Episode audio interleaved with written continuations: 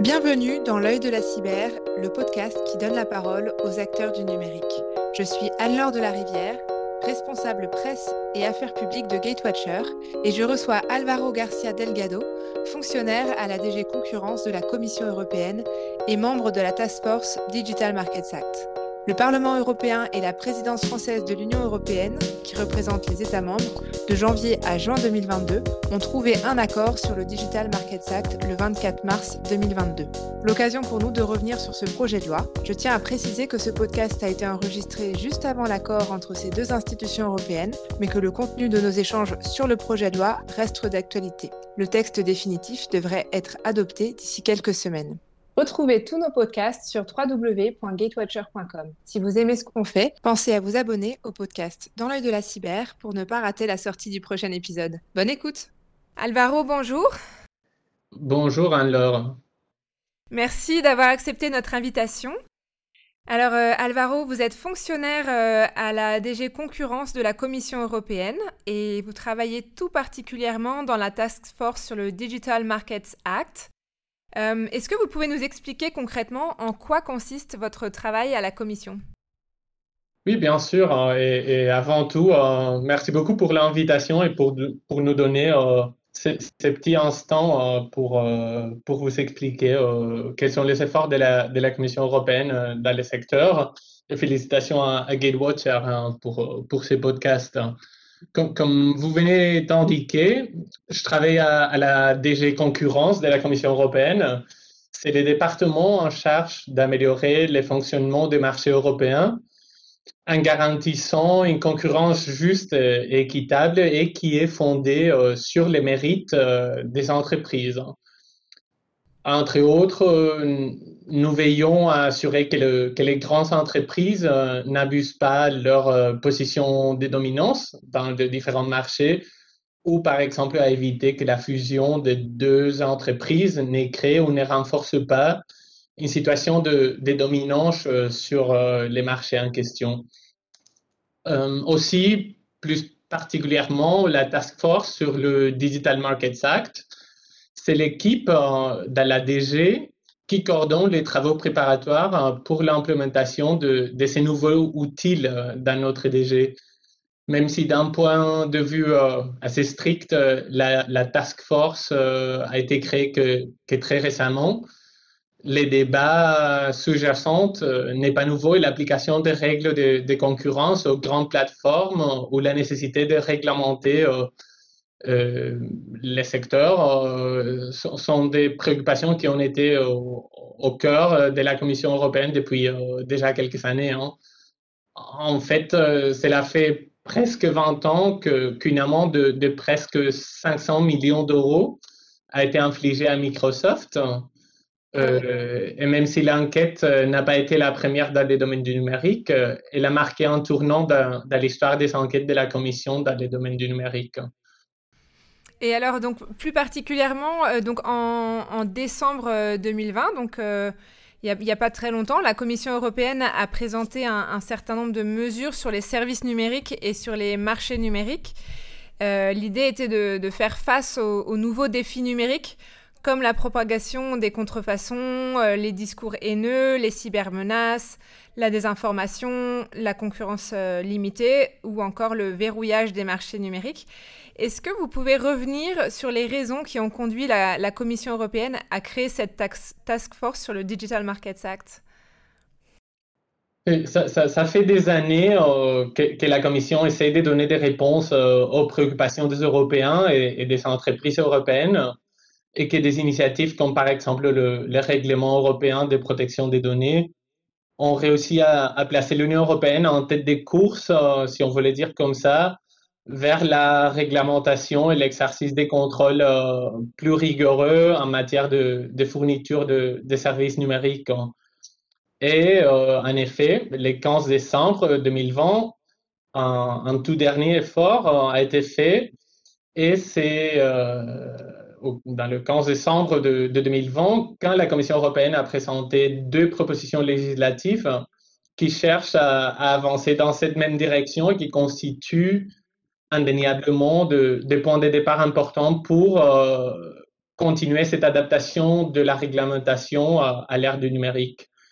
Ces propositions, euh, d'un côté, la législation sur le service numérique, Digital Services Act en anglais, ou DSA, et d'un autre côté, la législation sur les marchés numériques, Digital Markets Act ou DMA, sont en train d'être examinées maintenant par le Parlement européen et les États membres de l'Union européenne. Et, ils pourraient décider d'approuver les, propositions pour que ces propositions deviennent euh, des lois. Même si la procédure législative est encore en cours, euh, les, deux initiatives paraissent d'ores et déjà de bénéficier d'un large soutien et, ont été très bien reçues.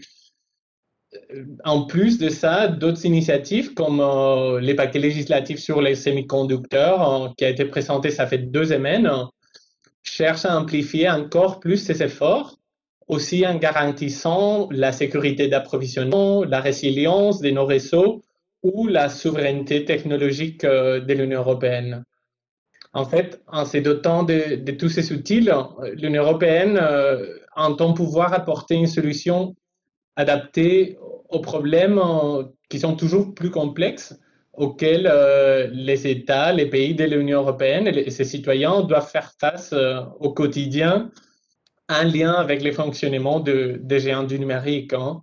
Et on peut penser à des fausses informations diffusées sur la COVID-19 ou pendant des campagnes électorales, on peut penser à l'appel lancé par les biais des réseaux sociaux à monter un assaut du Capitole à Washington DC ou le double rôle euh, qui joue, que jouent certaines entreprises en, tant que plateforme pour nos, entreprises, tout en se trouvant parfois en concurrence avec euh, ces mêmes entreprises. Oui, donc le, le, rôle de, de, la Commission européenne est vraiment indispensable. Euh, et, là, sur ces, sur ces questions-là, moi, j'aimerais qu'on revienne euh, euh, plus particulièrement sur ce qu'est exactement le Digital Markets Act pour que ce soit clair pour tout le monde. donc, le, Digital Market Act ou DMA, ça s'appelle également la, législation sur les marchés uniques. vise à, assurer la compétitivité et l'équité du secteur numérique en vue de promouvoir l'innovation des produits et services numériques de qualité euh, il vise aussi donc euh, à garantir des prix équitables ainsi qu'un niveau élevé de, qualité et de choix dans le secteur numérique. Concrètement, ça veut dire quoi? Oui, donc euh, c'est vrai que c'est parfois compliqué à expliquer, mais, mais, je vais essayer de le faire. Hein. Donc, je crois qu'on est tous d'accord que les services numériques ont apporté vraiment des avantages euh, très novateur euh, et, très impressionnant euh, pour nous comme utilisateurs et, ils sont ouverts de nouveaux débouchés commerciaux et, faciliter les commerces transfrontaliers entre les États membres ou même en, dehors des frontières européennes. Aujourd'hui, le, les, numérique est vraiment plus qu'un secteur. Hein. Tous les secteurs ont un côté numérique et les services numériques couvrent une large gamme euh, d'activités quotidiennes, y compris les places de marché en ligne, les réseaux sociaux ou les moteurs de recherche. Cependant, si plus de 10 000 plateformes en ligne opèrent euh, au sein de, l'économie numérique européenne, la plupart étant de, de, petites et moyennes entreprises, il y a un petit nombre de grandes plateformes qui capte euh, la plus grande partie de la valeur totale euh, générée et qui exerce un contrôle substantiel sur l'accès au, marché numérique. Hein. Et ça peut entraîner une forte dépendance pour de nombreuses entreprises utilisatrices et peut donner lieu, dans certains cas, à un comportement déloyal hein, à l'égard euh, des entreprises utilisatrices.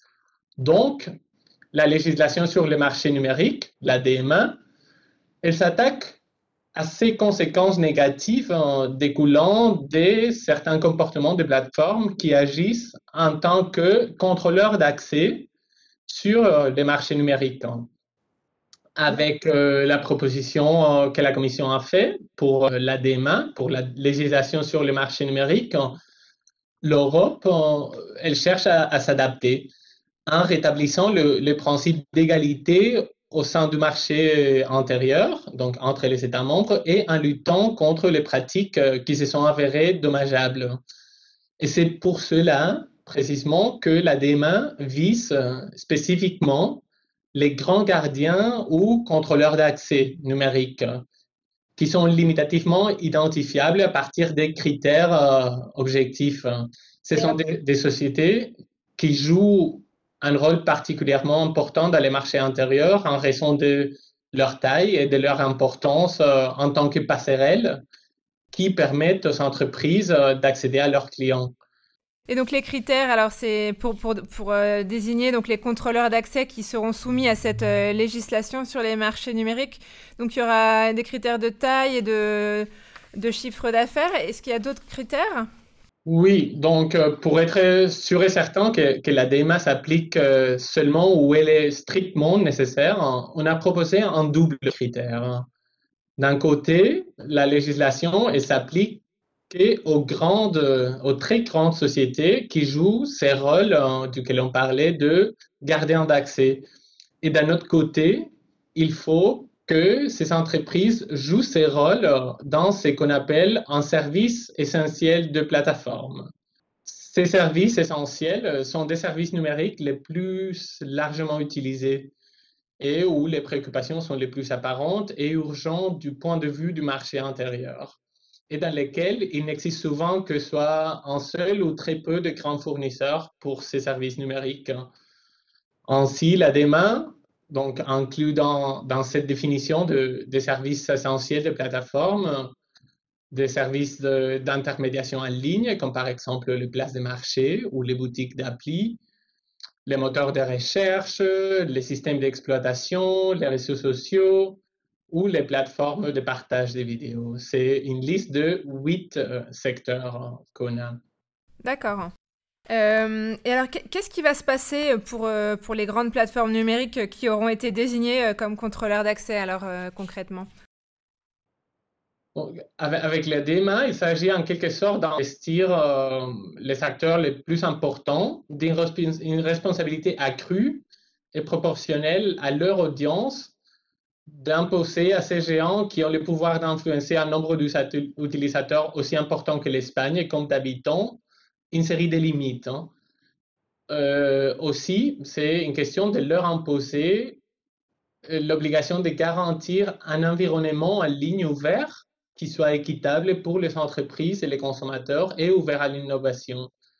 Donc, ce que l'ADEME a fait, c'est qu'elle établit une série, une liste clair des pratiques qui sont admises et non admises pour les contrôleurs d'accès numérique auxquels les règles s'appliqueront. Et en cas d'infraction au règlement commise par les contrôleurs d'accès, la Commission pourra adopter la décision d'imposer des amendes allant jusqu'au 10% de leur chiffre d'affaires total. D'accord. Il y a une liste de 20 obligations dans la DMA mais quelques exemples sont par exemple donc, des obligations concernant les données. Et par exemple, lorsque un contrôleur d'accès est en concurrence avec une entreprise utilisatrice, le contrôleur d'accès ne pourra pas utiliser des données non accessibles au public générées par les entreprises utilisatrices pour, en concurrence avec elles, encore des exemples, les, contrôleurs d'accès ne pourraient pas empêcher les utilisateurs finaux de désinstaller des applis préinstallées sur euh, leur service de plateforme essentiel.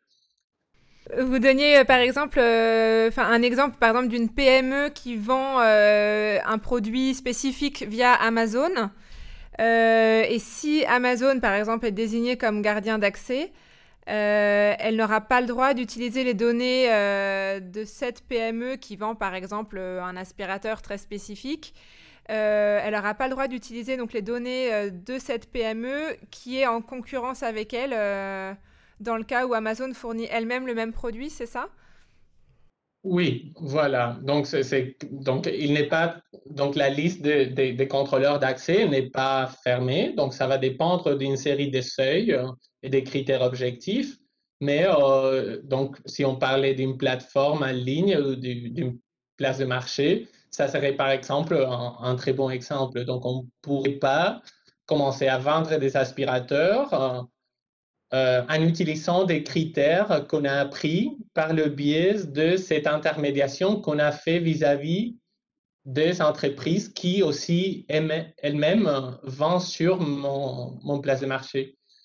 D'accord, parce qu'actuellement, donc c'est encore le cas. Euh, par exemple, Amazon a encore le droit d'utiliser les données euh, d'une entreprise qui est concurrente avec la sienne, euh, avec avec Amazon, et qui produit en fait, par exemple, des aspirateurs. et Amazon vend des aspirateurs identiques. Et donc, Amazon a le droit aujourd'hui d'utiliser les données de cette PME qui vend des aspirateurs parce qu'elle les vend sur sa place de marché Amazon, c'est ça? Donc, par exemple, cet exemple euh, que, vous venez d'expliquer, c'est euh, il y a maintenant une enquête ouverte par la Commission européenne euh, qui verse précisément sur ça. Donc, sur l'habilité de Amazon ou est-ce que Amazon est en train d'utiliser ce type de données? Ce qu'on fera avec la DMA, c'est qu'on passera de donc, on ajoutera au contrôle qu'on a du de la part du droit de la concurrence, on ajoutera une réglementation qui s'applique euh, immédiatement. Donc, il ne faudra pas faire toute une enquête euh, qui parfois prend beaucoup des années, comme euh, ça nous arrive à la Commission européenne ou à l'autorité de la concurrence française. Donc, on va ajouter un deuxième niveau de contrôle. D'accord. Et après, donc une fois que une entreprise a été euh, définie, désignée comme gardien d'accès. Elle a combien de temps? Elle a, six mois, c'est ça, pour se mettre euh, en conformité avec le DMA, c'est ça?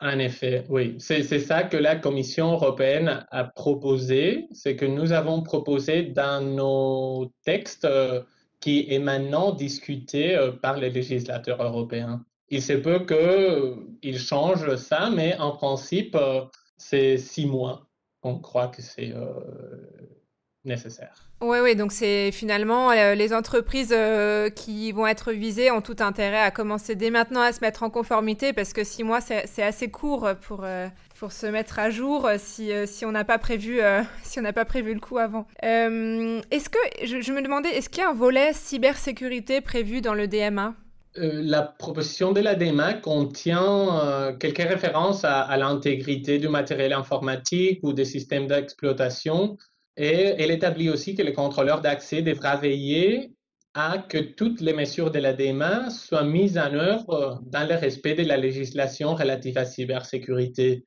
Néanmoins, pour nous, la, la cybersécurité n'est pas l'objectif principal de la DMA parce que la cybersécurité n'est pas seulement une question appliquée aux contrôleurs d'accès. La sécurité, euh, bon, la cybersécurité va au-delà des grandes plateformes et on pense que euh, tous les acteurs doivent faire un effort et jouer son rôle pour atteindre un objectif commun. On a déjà à l'Union européenne une série d'instruments pour protéger les réseaux de communication électronique. Et euh, le dernier de ces instruments est la mise à jour de la directive sur la sécurité des réseaux et des systèmes d'information qui vise à augmenter le niveau de cybersécurité à l'Union européenne, principalement avec l'instauration d'un réseau européen de gestion des crises cyber, ce qu'on appelle euh, ainsi que des règles communes euh, pour les signalements dans le sens, euh, dans l'ensemble des secteurs couverts, comme sont l'énergie, le transport, la santé. Et ces dossiers, cette directive, euh, comme la DMA, elle sera aussi un point important à discuter pendant la présidence française de l'UE. D'accord, oui. Et alors, justement, par rapport au parcours de la loi donc du, fin, du DMA, euh, on a dit, donc euh, c'était la Commission européenne qui avait initié euh, ce projet en 2020 et qu'elle avait été étudiée par le Parlement européen. Actuellement, elle est encore en train d'être étudiée par le Parlement et par le Conseil de l'Union européenne. C'est bien ça? Oui, c'est en effet ça. Donc, même si les efforts de la Commission dans les domaines du numérique n'ont rien de neuf, le parcours de la DMA en soi, donc euh, strictement parlant, il a commencé environ il y a deux ans. euh, avec euh, des travaux préparatoires que, l'on appelle évaluation d'impact et où l'on évalue les différentes options disponibles pour résoudre les problèmes en question. Dans ces cas, les problèmes des gardiens d'accès dans les marchés numériques. Le processus est particulièrement intense, mais il cherche justement à gagner en sécurité juridique et transparence. Et en publiant les différentes options envisagées, on contribue au débat qui est dorénavant face aux représentants de nos, gouvernements dans les conseils et à nos députés européens dans les parlements européens. Dans, les débats, la Commission a aussi procédé à, des vastes euh, consultations sur un large éventail de questions liées aux, plateformes en ligne. Et entre autres, euh, on a mené trois consultations publiques au terme desquels nous avons reçu plus de 3000 réponses venant du monde entier. Et il est important de ne pas oublier que ces consultations publiques sont ouvertes à, tout, le monde hein, et pas seulement au, cercle spécialisé. Donc finalement, après ces travaux préparatoires, le 15 décembre 2020, comme vous avez dit, on a présenté au co-législateur notre proposition. Et je dis co-législateur parce que l'Europe, elle est assez unique hein, dans la façon dans laquelle les lois sont approuvées. Parce qu'on a deux institutions qui représentent les Européens par les biais de deux canaux. D'un côté, on a le Parlement européen, qui est élu par nous tous en, tous les cinq ans dans les élections européennes. Et d'un autre côté, on a le Conseil, dit aussi Conseil des ministres, où il y a les ministres de tous les 27 pays de l'Union européenne. Donc, ces deux institutions, le Conseil et le Parlement, sont co-législatrices de façon égale dans le cadre de la procédure législative ordinaire de l'Union européenne. Et c'est à elle que la Commission a présenté ses propositions législatives, comme par exemple la DMA. Et alors, est-ce que là, là c'est la, présidence euh, française de l'Union européenne qui a débuté en, janvier 2022, euh, elle va finir en juin.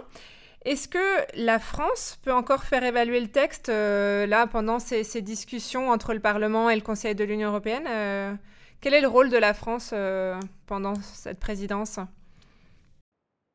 Oui, euh, la, France peut définitivement faire avancer les projets. Donc, euh, la France est là la présidence du Conseil euh, des ministres de l'Union européenne, qui c'est une institution qui réunit les 27 pays membres de l'Union européenne.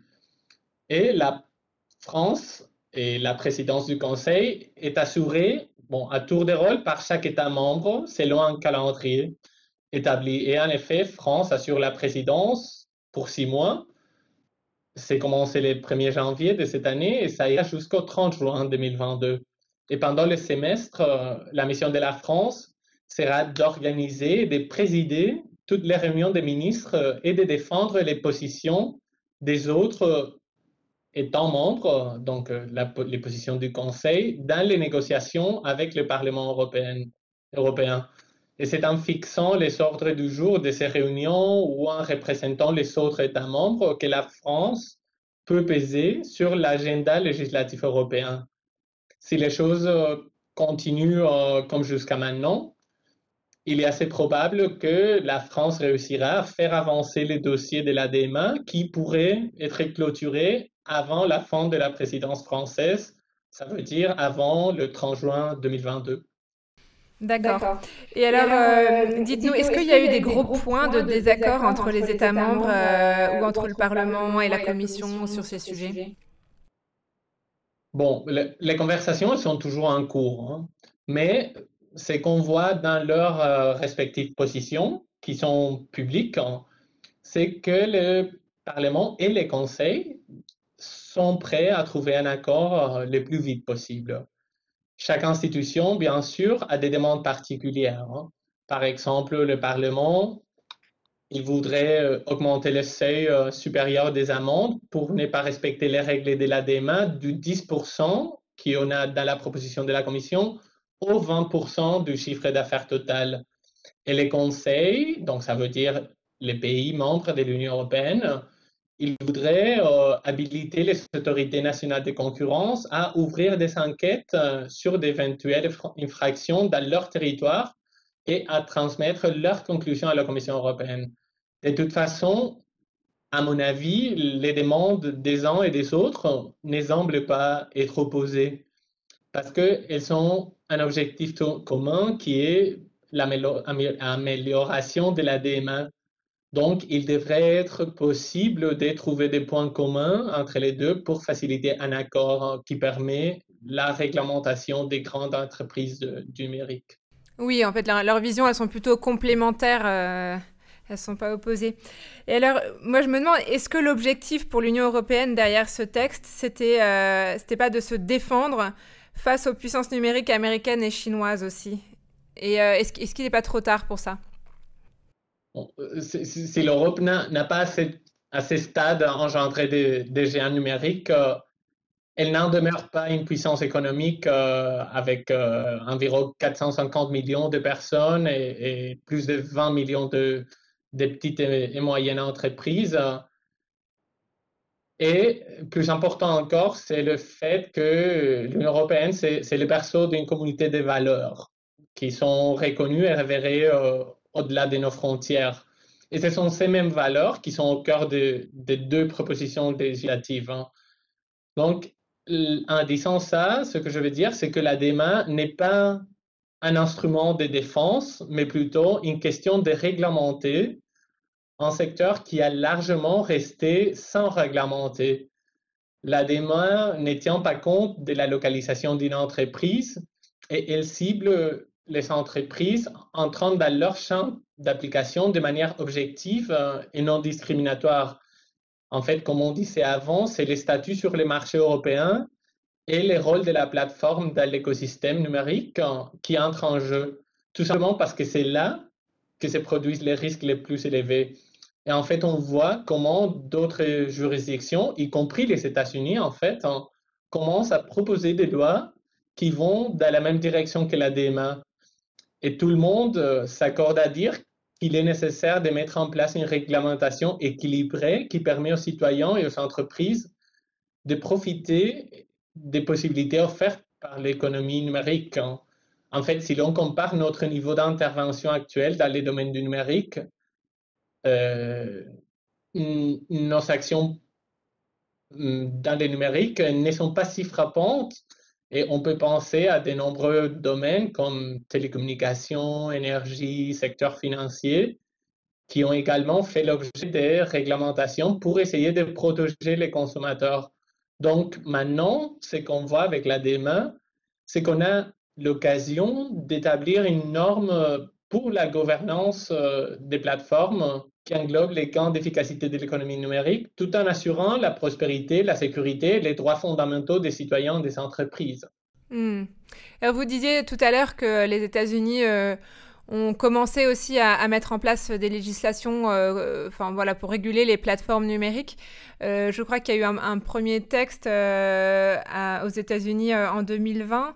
Est-ce que, est leur réforme de la législation vis-à-vis des grandes plateformes, elle est alignée sur le DMA ou est-ce qu'ils sont un peu en retard par rapport à l'Europe? Oui, euh, donc aux États-Unis, ce qu'on voit, c'est que ces efforts ont commencé un peu plus tard que les efforts européens. Et même euh, si ces débats sous-jacents duquel on parlait euh, avant, ça fait aussi des années qu'ils l'ont, les initiatives aux États-Unis, elles restent quand même un peu plus en arrière. Hein. Ce sont de, des vastes initiatives ciblant les monopoles des géants technologiques mais l'adoption, elle reste euh, toutefois plus incertaine euh, que euh, celle qu'on voit pour la DEMA. Quand même, donc, à la Commission européenne et, à les États membres, on suit avec beaucoup d'intérêt le parcours de ces lois américaines, américaines et nous sommes ravis de voir surtout comment les États-Unis se posent des questions similaires à celles que la DEMA cherche à, donner réponse.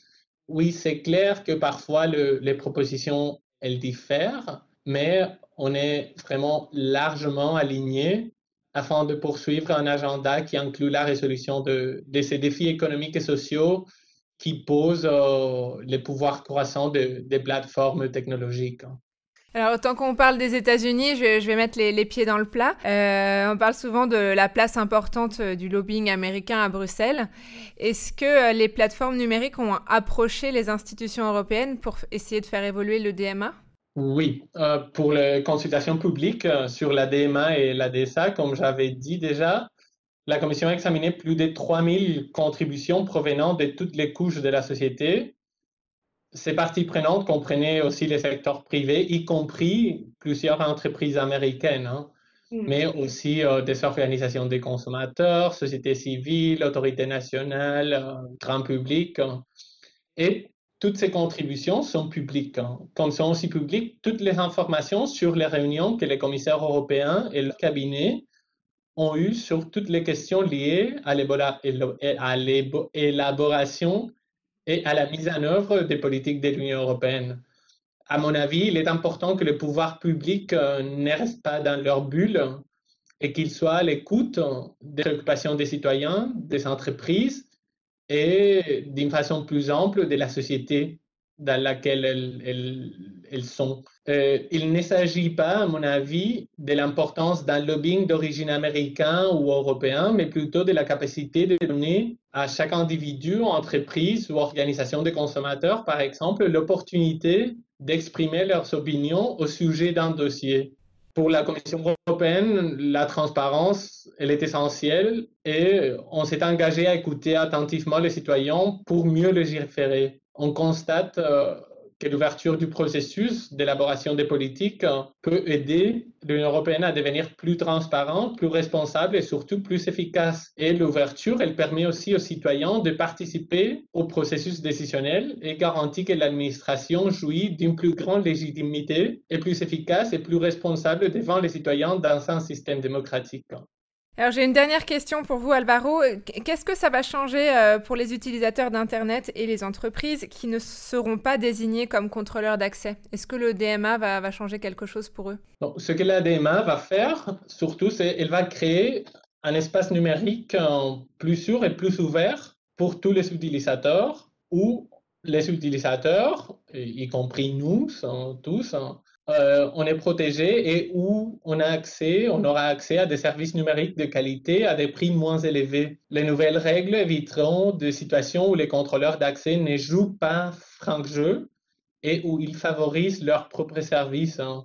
C'est qui parfois entraîne l'exclusion des entreprises hein, qui dépendent de cette plateforme pour l'accès aux consommateurs. À mon avis, l'avantage le plus important sera que les utilisateurs commerciaux sauront à quoi s'attendre en s'adressant aux contrôleurs d'accès. En plus de ça, ils auront des droits supplémentaires vis-à-vis les contrôleurs d'accès, comme par exemple avoir accès à davantage d'informations euh, sur les performances de leurs produits sur les plateformes ou à choisir librement le prix auquel euh, elles veulent vendre leurs produits en dehors des grandes plateformes. C'est que parfois n'est pas possible aujourd'hui. merci beaucoup Alvaro. Je, comprends en fait de tous nos échanges qu'il bah, y a encore un peu de travail à faire au niveau euh, mondial pour unifier la réglementation autour des grands acteurs du numérique, mais que euh, nous pouvons être fiers que l'Union européenne euh, soit précurseur en la matière, qu'elle ait choisi de de, créer un espace numérique euh, plus sûr et plus ouvert, comme vous dites.